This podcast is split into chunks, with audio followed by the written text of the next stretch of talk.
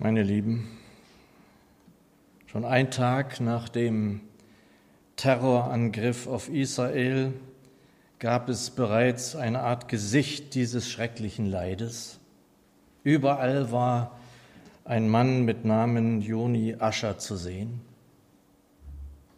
Die Süddeutsche Zeitung schreibt, Joni Ascher greift zum Telefon, klickt auf ein Video. Er hatte schon hunderte Male angesehen. Er hatte den Clip im Internet entdeckt, wenige Stunden nachdem er erfahren hatte, dass seine Frau, seine beiden Töchter und seine Schwiegermutter von der Hamas in den Gazastreifen verschleppt worden waren. Zu sehen ist da eine Art Scooter, auf der Pritsche kauern Frauen und Kinder, seine Kinder. Das sind seine Frau Doron, seine Schwiegermutter und die zwei Mädchen. Ich habe meine Frau und die Kinder sofort erkannt, wie sie da saßen, sagt Ascher. In diesem Moment gab es keinen Zweifel mehr, sie haben sie entführt. Überall in den Nachrichten, in den Zeitungen, in wie vielen Zeitungen, in Tagesthemen war dieser Mann zu sehen. Und dann wurde er gefragt, ob er Hass habe. Nein, Hass gegen die Palästinenser empfinde er keinen, sagt er. Mein Herz ist so in Stücke gebrochen, dass ich nicht einmal mehr hassen kann. Er weiß, er muss durchhalten, weitermachen, Wochen, vielleicht Monate. Er kämpft dafür, dass alle Geiseln oder wenigstens die Kinder, die Frauen und die Alten gegen Palästinenser aus israelischen Gefängnissen ausgetauscht werden, bevor das am Gazastreifen in voller Stärke aufgefahrene Militär zuschlägt. Vergebt mir, ich muss auch diesen Gottesdienst, diese Predigt hier mit dieser Verkündigung beginnen. Wir können nicht einfach über all das einfach irgendwie hinweggehen, das tun wir auch nicht, als sei nichts gewesen. Als ich in der Süddeutschen las, was dieser geschlagene Mann zur Frage des Hasses sagte, da war ein Wort in mir. Es wird noch um andere Worte jetzt gehen, aber hiermit möchte ich beginnen. Die revidierte Elberfelder übersetzt Vers 100, Vers 3 aus Psalm 147, also Psalm 147, den dritten Vers so. Er heilt, die zerbrochenen Herzens sind. Er verbindet ihre Wunden. Herr, was sind wir froh, dass du den Tröster gesandt hast dass wir ihn unter uns wissen, in uns wissen. Herr, schenke uns diese Kraft, Menschen zu trösten, die in Not sind, die im Krieg sind. Herr, sende deinen Geist. Amen. Ich machte vor über 30 Jahren eine Umschulung zum Buchhändler. In dieser Zeit war ein Buch in aller Munde. Jeder Buchhändler kannte es. Es war ein Roman eines deutschen Musikers und Autoren Tommy Bayer und der Titel lautete Das Herz ist eine miese Gegend. Das war natürlich mit einer Art Augenzwinkern gemeint und gleichsam mit einem ernsten Hintergrund. Unser Walter sagte oft, dass unser Herr das Herz ansieht.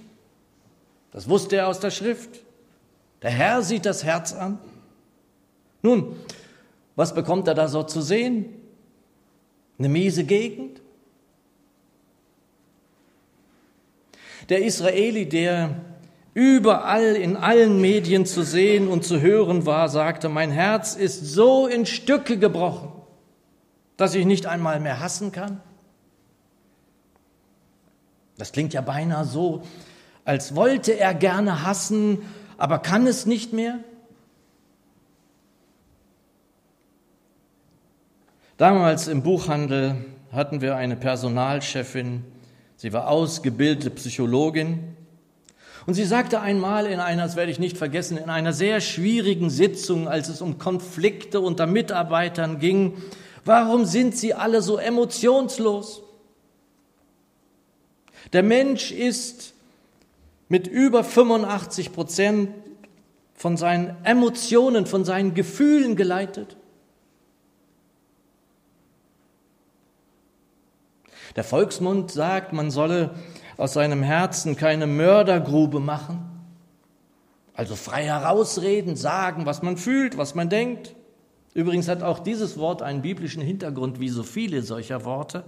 Es bezieht sich auf das Wort Jesu, dass sie aus dem Bethaus eine Räubergrube, eine Mördergrube werden lassen wollten.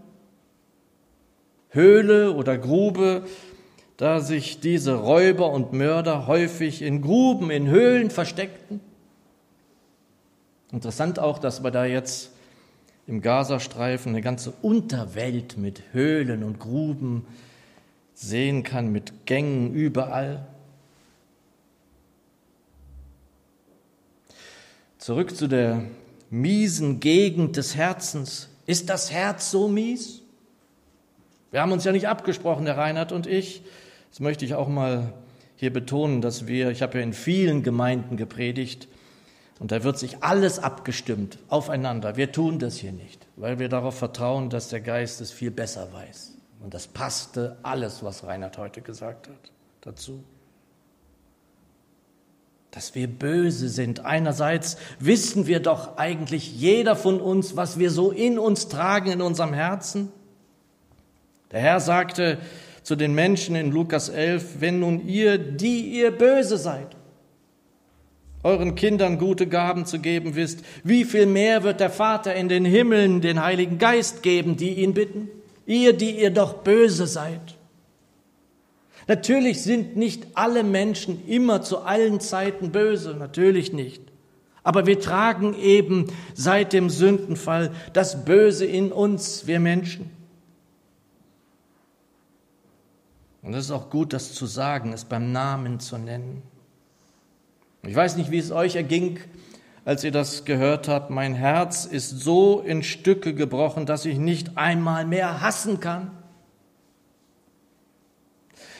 Als ich es las, ich dachte sofort an Psalm 147, übrigens auch an Psalm 34, Vers 19, weil da ein sehr ähnliches Wort ist, zu finden ist. Da heißt es, der Herr ist nahe denen, die zerbrochenen Herzen sind.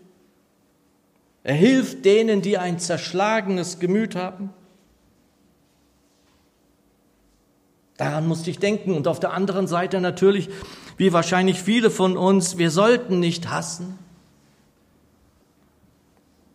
Wobei es auch Menschen gibt, die meinen, das sei genau das Richtige die ihre Kinder in die Schule schicken mit, wenn dich einer haut, hau ihm zurück. Tit for tat, Auge um Auge. Wie du mir, so ich dir. Dazu passte eben auch die Lesung von Reinhard. Sollten wir das aber nicht sozusagen auch alles kennen in uns? Sollten wir immer so tun, als seien wir alle nur heilig ohne Ende, aber wissen doch, was in uns schlummert? Es sind Emotionen in uns, es ist in uns unterdrückt, zurückgedrängt und mehr.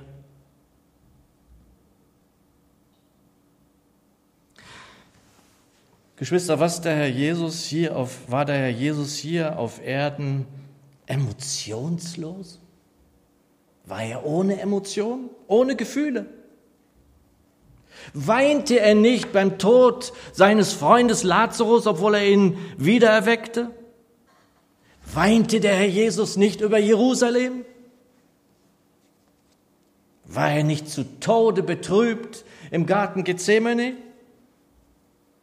Und da gibt es dann einige, die sagen, ja, aber Sehnsucht etwa, was wir ja teilweise kennen, Sehnsucht, wer nennt denn schon dieses Wort? Einige Zeitgenossen verdrängen es gar ganz, da ist zu emotional. Sehen wir das nicht beim Herrn Jesus, dass er Sehnsucht hatte? Wir haben nächsten Sonntag hier wieder Abendmahl. Wir stehen dann hier vorne. Und dann werde ich uns die Worte vorlesen, die der Herr Jesus sagte vor den Einsetzungsworten in Lukas 22. Mich hat sehnlich verlangt. Mich hat sehnlich verlangt, das Passamal mit euch zu halten, bevor ich leide. Er hatte Sehnsucht, mit seinen Jüngern Gemeinschaft zu haben. Und deshalb, meine lieben Geschwister, mich machen manchmal Menschen nervös, die irgendwie keine Gefühle zulassen wollen, die keine Emotionen zeigen lassen wollen. Es geht doch ums Herz. Warum sollten wir denn ausgerechnet in den Herzensangelegenheiten, in den Herzenssachen meinen, emotionslos sein zu müssen? Welches Symbol ist denn in Sachen Liebe das meistgebrauchte Symbol? Das Herz.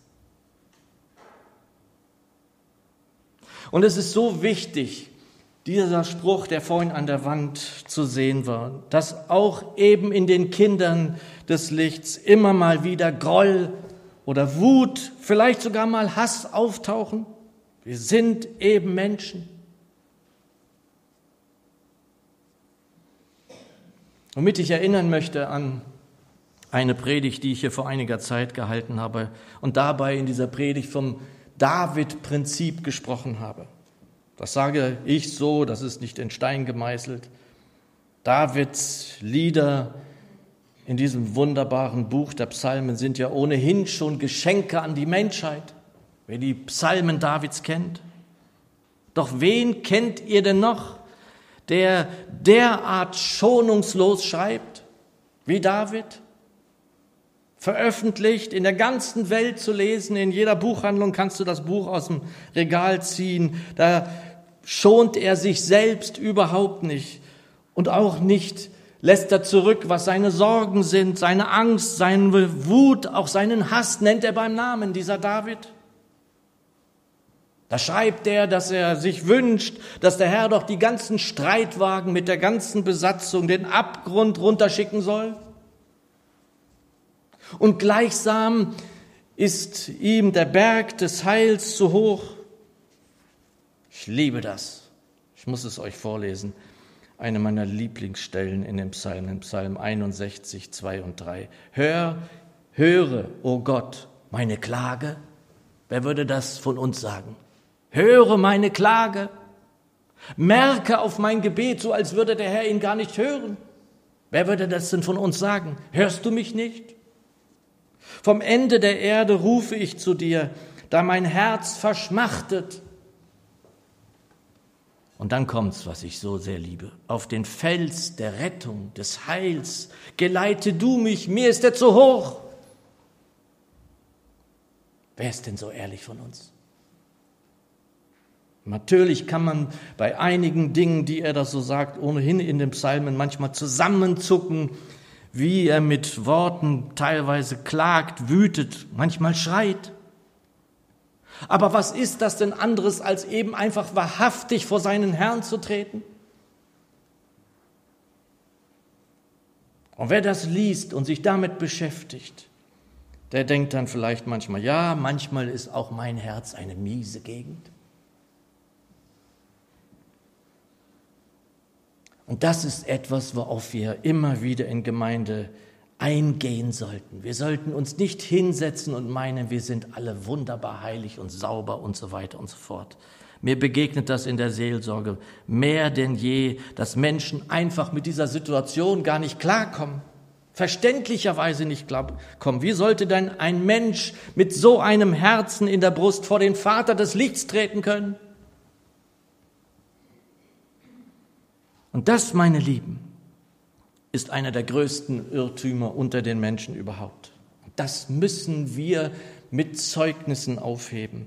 Leider ist das auch in der Nachfolge teilweise so, dass sie eben meinen, Reinhard hat es gesagt, es selbst zu schaffen. Ich sage immer mit Bordmitteln, mit dem, was ich selber habe, selbst es erreichen zu wollen was dort am Kreuz der Herr und Heiland Jesus nur und ganz alleine nur vollbringen konnte. Und da gab es die sogenannten Wüstenväter, Mönche waren das im dritten Jahrhundert. Von denen habe ich eine Zeit lang viel gelesen. Sie wussten einfach von dem, was in dem menschlichen Herz so brodelt. Manchmal wie ein Vulkan, das brodelt und brodelt in unseren Herzen. Und sie waren so klug, sie nannten dann ein Bild, sie sagten, sie sprachen von den bellenden Hunden in uns. Das gefällt mir. Wir können so tun, als wären da gar keine Hunde. Stellt euch so Hunde vor, die vom Zaun sind und bellen. Wir können so tun, als würden wir ihr Brüllen gar nicht hören. Aber wir wissen doch, dass sie da sind. Niemand sollte so tun, als kennte sie oder er diese Dinge nicht, diese, diesen Groll, vielleicht diese Wut und so vieles andere mehr, was in uns eben schlummert. David ging immer wieder zum Herrn, so dass es alle lesen können. Er rief geradezu manchmal, sogar schrie er manchmal, hörst du mich nicht? Psalm 22, hörst du mich nicht? David wusste eben von all dem, was in ihm war. Und da war vieles, Schlimmes. Und es ist eben auch für das, was wir an Arbeit tun, Menschen mit dem Geist Gottes in Verbindung zu bringen. An dieser Erkenntnis kommt eben keiner vorbei, der Hilfe sucht in der Frage der eigenen Schuld. An dieser Erkenntnis wird niemand vorbeikommen. Und dann lesen wir im ersten Johannesbrief, Kapitel 3, zwei Verse 19 und 20. Und das gilt uns allen hier. Es gilt eigentlich allen Menschen und übrigens auch denen, die im Internet zuhören. Es sind viele, die zuhören. Und auch wenn du im Internet zuhörst und vielleicht noch gar nicht da bist, vielleicht noch nicht mal auf dem Weg bist oder ganz frisch dabei bist, es gilt auch dir. Johannes schreibt, hieran werden wir erkennen, dass wir aus der Wahrheit sind. Und wir werden vor ihm unser Herz zur Ruhe bringen, dass, wenn das Herz uns verurteilt, Gott größer ist als unser Herz und alles kennt. Und das ist mal das Erste, dass wir das wissen, dass er das doch ohnehin alles kennt, was in uns ist. Ja, das ist wahr und das müssen wir uns immer wieder vor Augen führen. Er sieht unser Herz an. Das ist auch gut so. Er schaut nicht an, wie ich aussehe, wie ich gekleidet bin oder sonst was. Er sieht unser Herz an. Und er sieht zuweilen, das hat er bei den Jüngern ja sogar gesehen, er sieht zuweilen eine miese Gegend. Aber wir sind eben nicht in dieser Frage allein. Er sieht alle Herzen und weiß, wie es darum steht. Er hat den Geist gesandt. Und wie heißt es im Psalm 37, der Herr ist nahe denen, die zerbrochenen Herzen sind. Er hilft denen, die ein zerschlagenes Gemüt haben. Die Neugenfer, die ohne Hoffnung sind. Und wer einmal dahin finden darf, das ist eigentlich der Prozess zur Erkenntnis der Wahrheit zu kommen, zu sehen, wie wir in unserem Inneren beschaffen sind. Paulus sagt an unserem inwendigen Menschen, der kann ganz schnell dann die Hoffnung verlieren. Wer sieht, wie der Schriftsteller sagt, dass wir schuld sind, wir Menschen, wir sind schuld.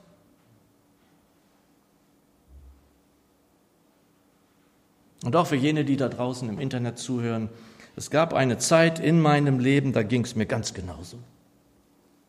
Ich sah mein Leben, ich sah meine Schuld und es war, als dürfte ich eigentlich gar keine Hoffnung auf irgendeine Besserung haben. Wie sollte das denn geschehen? Wie oft bin ich morgens aufgestanden und habe gesagt, heute, heute will ich es besser machen, heute will ich es anders machen, heute will ich anders werden. Wer kriegt das denn hin? Ich kann es euch sagen, ohne diesen Geist niemand. Und wer dieses zerschlagene Gemüt hat, wer das kennt, der ist nach dem Wort Gottes nahe am Herrn. Er ist nahe. Damals, als ich nach 30 Jahren Ferne zurückkam, da kam ich mir vor wie so ein Junge in zerfetzten Hosen, mit blutigen Knien, mit Schrammen am Kinn, mit blutender und laufender Nase. Wie sollte ich denn so vor dem Vater des Lichts erscheinen? Vor dem Vater in den Himmeln? Das hätte ich mich ja kaum sauber und ohne Schrammen getraut. Und Geschwister, wisst ihr, wie viele es gibt, die genau dieses Problem haben und sie meinen, ich kann nicht zurückkommen, ich muss tausende Übungen machen, 35.000 Mal das Vaterunser sagen, dann kann ich vielleicht. Das ist falsch. Dieser Gott hasst die Sünder, aber er liebt die Sünderin. Er liebt den Sünder. Er liebt besonders die, die eben schwach sind und es sagen, die es sagen, ich kann es nicht. Und das ist unser Auftrag, dass wir so Menschen erreichen. Psalm 147, die Verse 3 bis 5 in der neuen Genfer Übersetzung. Er schenkt denen Heilung, die ein gebrochenes Herz haben und verbindet ihre schmerzenden Wunden. Er bestimmt doch die Anzahl der Sterne. Sie alle spricht er mit Namen an. Groß ist unser Herr und reich an Kraft, seine Weisheit unermesslich. Und das ist es eben nicht allein.